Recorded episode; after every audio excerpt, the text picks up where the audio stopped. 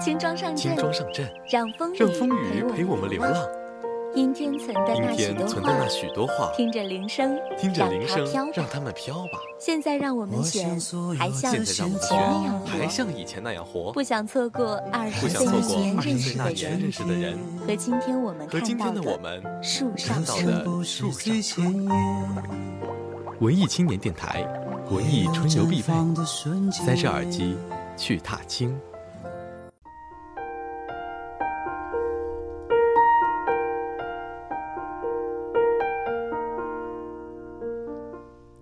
欢迎收听零点零一分，我是想念。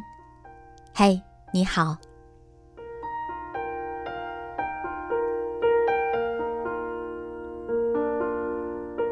又到了一周好文的时间，今天和大家推荐的这篇文章，教养就是要让别人舒服。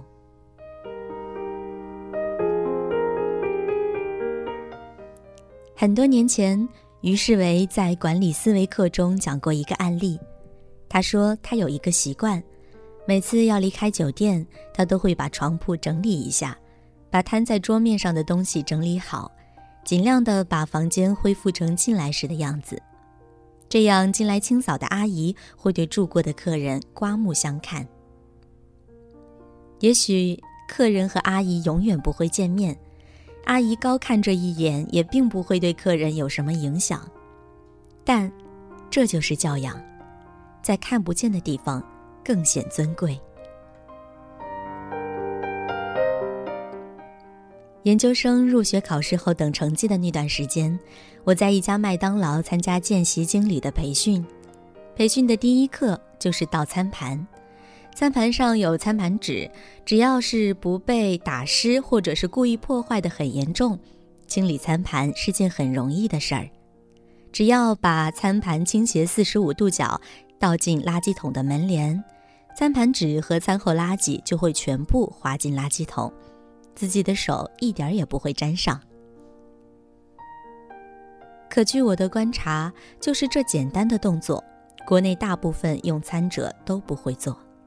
父母更不太会鼓励孩子吃完麦乐鸡和开心乐园餐之后把餐盘清理了。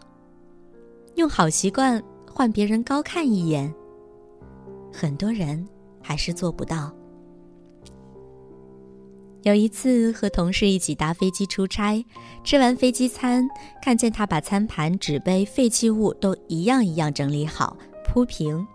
然后把擦过手的餐巾纸摊开，均匀地盖在餐盘上，再交给空姐。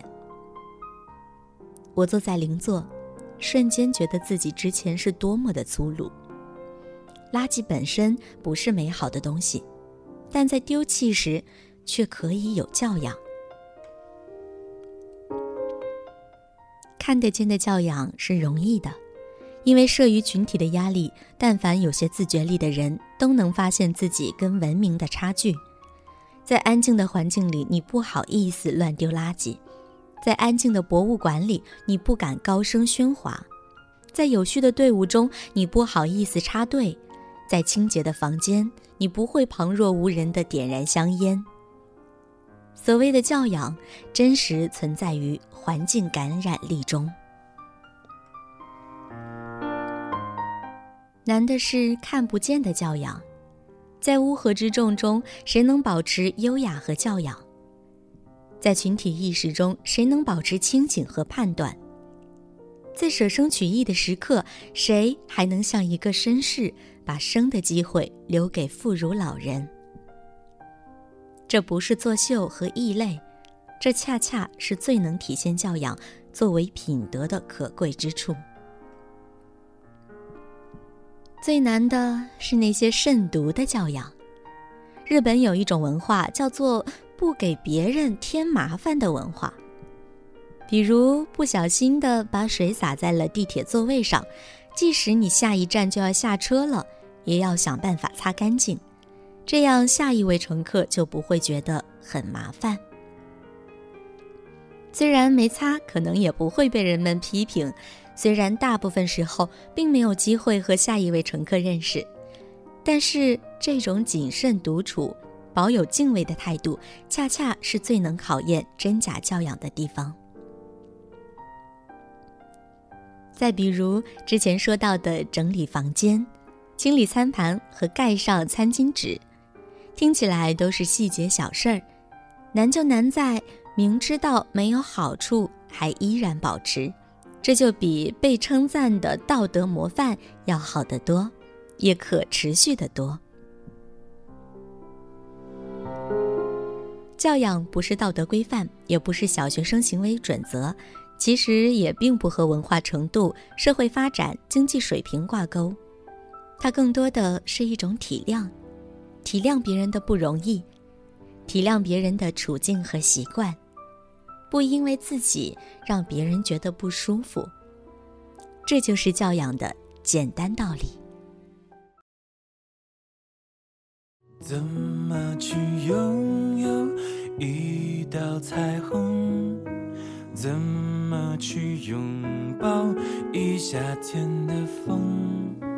天上的星星，笑地上的人，总是不能懂，不能觉得足够。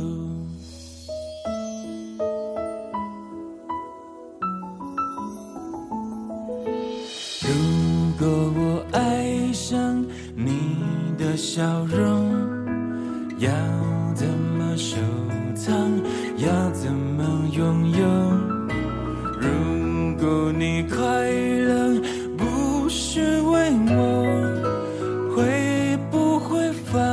放手？其实才是拥有。当一阵风吹来，风筝飞上天空，为了你而祈祷，而祝福。而感动就与你身影消失在人海尽头，才发现笑着哭最痛。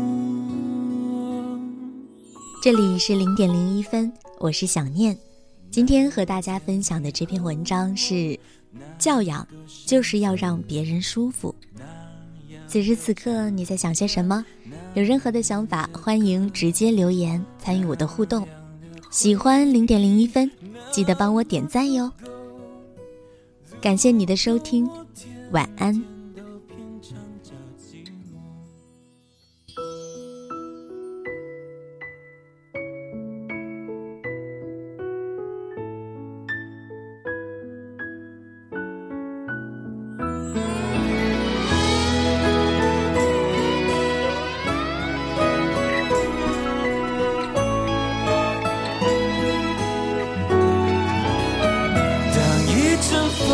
吹来风筝飞上天空为了你而祈祷而祝福而感动终于你身影消失在人海尽头才发现笑着哭最痛当一阵风吹来风筝飞上天空为而祈祷，而祝福，而感动，终于你身影消失在人海尽头。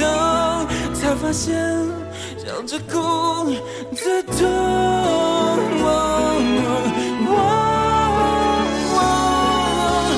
如果我爱上你的笑容，要怎么收藏？要怎么拥有？如果你快乐，再不是为我。会不会放手？其实才是拥有，知足的快乐叫我忍受心痛，知足的快乐叫我忍受心痛。